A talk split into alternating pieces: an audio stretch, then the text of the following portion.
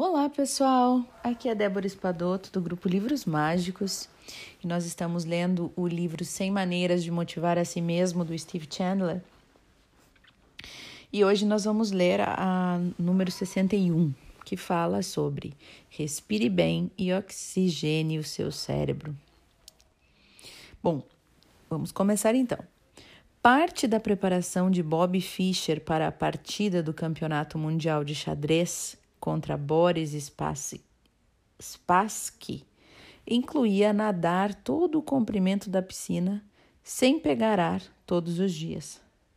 Ele sabia que, à medida que as partidas de xadrez fossem avançando até tarde da noite, o jogador com o cérebro mais oxigenado teria a maior vantagem mental. Quando ele derrotou Spassky, Muitos se surpreenderam com a capacidade da mente dele de se manter afiada até tão tarde da noite, no final das partidas, quando ambos os jogadores deveriam estar completamente exaustos. O que mantinha Bob Fischer alerta não era a cafeína ou estimulantes, era a sua respiração. Certa vez, o general George Patton, que comandou os Estados Unidos na Segunda Guerra Mundial, falou às tropas sobre o poder da mente. Ele também conhecia a ligação entre a respiração e o pensamento. Disse ele: na guerra, como na paz, o homem precisa usar o máximo a sua capacidade do seu cérebro. Ninguém jamais usou esse órgão em excesso. O cérebro funciona com oxigênio se vem dos pulmões, vai para o sangue e viaja até ele.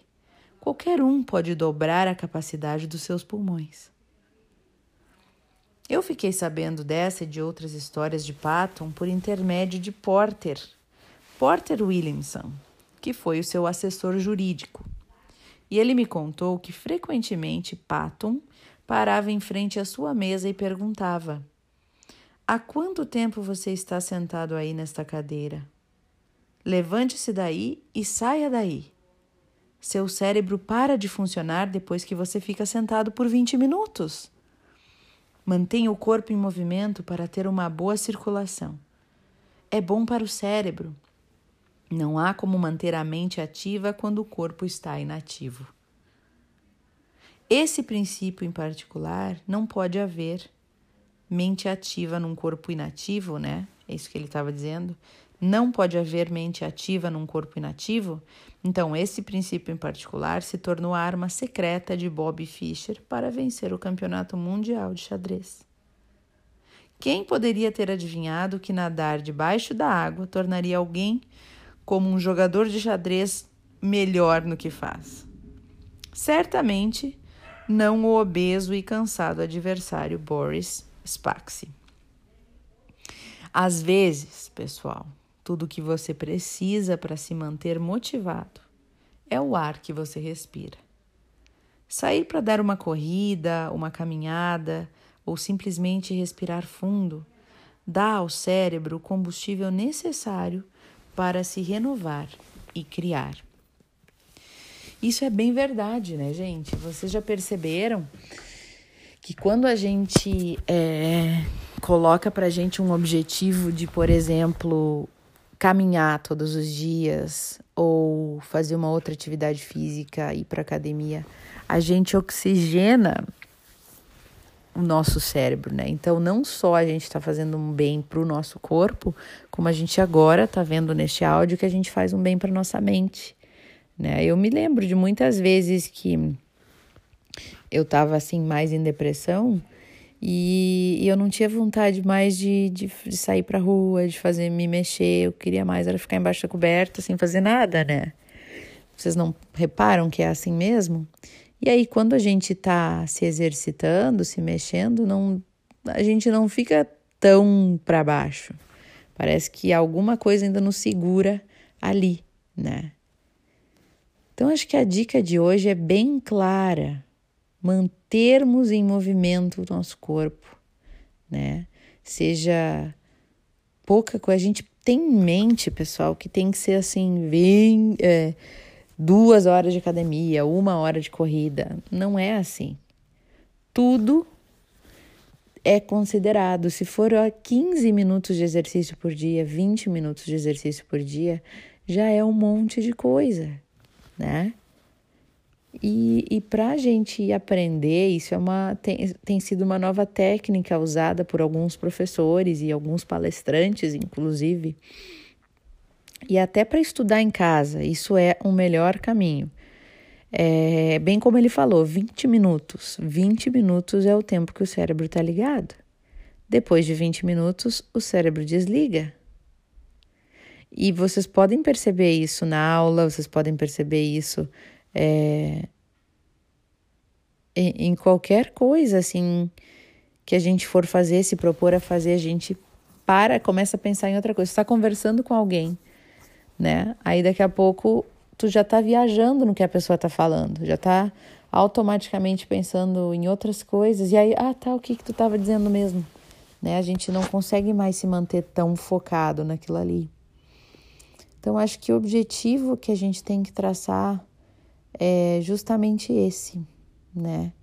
É a gente se manter em movimento. Não importa se é cinco minutos, se é sete minutos. Tem um aplicativo que é muito legal, que é o aplicativo Sete Minutos, né? E ele é pouquinho tempo, só sete minutos. Mas se você fizer todo dia, ele vai te dando uma motivação. Ele vai oxigenando o teu cérebro, ele vai te tirando do inativo, te, te fazendo um ser mais ativo. Então, até conheço uma amiga que ela fazia isso. Ela disse para ela mesma: não, eu tenho que fazer exercício todos os dias, só cinco minutos, né? Então ela fazia todos os dias, nem que fosse é, sair para algum lugar, dar uma corrida de cinco minutos e voltar. Tá bom, tá pronto, acabou. Mas é o hábito, né? É o cérebro entender que é aquele tempinho que eu vou me dedicar a me mexer e deu. Porque se a gente faz uma coisa muito longa, vamos supor que você vai na academia, né? Aí você vai na academia e fica lá duas horas na academia. Aí o cérebro, tá, beleza, tudo bem. No outro dia vai de noite. Aí daqui a pouco o cérebro, no terceiro dia, que é o dia que qualquer, vocês podem ver, qualquer coisa que a gente se comprometa em mudar de hábitos, no terceiro dia é o dia que mais pesa. É o dia que é mais forte e mais fácil desistir. No terceiro dia, a gente já começa a pensar assim, pá, mais duas horas perdidas na academia e começa a vir todas as desculpas possíveis e impossíveis para a gente não ir, né? Então, duas horas é realmente muito tempo, né? Para gente, não que não dá um resultado legal, dá, mas se eu vou desistir mesmo, não vou ir, né? Aí aquelas duas horas não serviram de nada. Então, para quem precisa se acostumar com o hábito de ir numa academia, de mexer o corpo, de se exercitar, de começa com 5, 10 minutos, 15. Pensa agora aqui comigo. Se vocês se exercitarem 10 minutinhos por dia, ao final de uma semana vocês se exercitaram 70 minutos, que podia ter sido nada na semana inteira. Se vocês optarem por 20 minutos, que é um tempo bem legal, 20 minutos vocês vão ter se exercitado 140 minutos em uma semana, o que já é mais de duas horas naquela semana. Meia hora para mim é o ideal. Adoro me exercitar meia hora.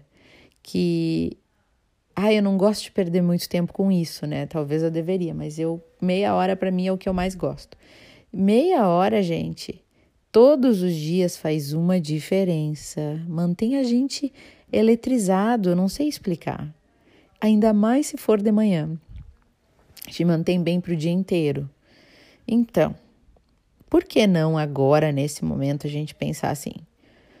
Eu mereço ter essa sensação e faz você com você mesmo a sua meta. Ó, eu sei que eu consigo me dedicar 10 minutos todos os dias. Bom, beleza. O que, que eu vou fazer? Posso caminhar, posso pular corda, posso botar um vídeo no YouTube. Tem várias aulas, né, de 10 minutos, 5 minutos, de 20 minutos de aeróbica, de dança, de qualquer coisa, de localizada. Faz, tá aí dentro de casa, não precisa nem gastar com isso. Né? Eu falo isso para mim sempre, porque eu fico nos hotéis e muitos não têm é, uma academia. E aí é desculpa, né, de não poder sair pra rua porque tá frio. E, e no quarto, vendo YouTube, por que, que eu não posso me mexer, né? Então é tudo uma, os limites e as desculpas que a gente mesmo dá, os pretextos que a gente dá para não fazer o que é bom pra gente, né, gente? então, é, se organizem, né? Se organizem para isso, coloca a meta aí e começa a fazer. Eu queria agradecer a várias pessoas que mandaram mensagens dizendo que começaram também a fazer o ritual matinal até o dia 14 de novembro, que é da gratidão, da, de silenciar a mente por cinco minutos e de mandar amor para os inimigos, digamos assim, né? Ou as pessoas que nos importunam. Todas as manhãs. Isso não vai levar mais do que 10 minutos, tudo, tudo isso. 15, se eu quiser mais tempo de meditação aí, né? Mas eu sempre fazia minha meditação, esses meus momentos no final do dia. Eu resolvi que eu vou fazer no início do dia por esse mês, só para ver como é que muda o meu dia. Eu já percebi nesses dias que eu fiz que é muito bom a gente sair de casa com essa mente silenciada e com como se fosse um, uma orientação espiritual.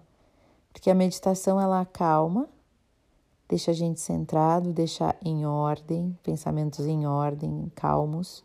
E parece que a gente recebe alguns insights, assim, tu cria umas ideias, vem umas coisinhas assim que é o momento de receber, né?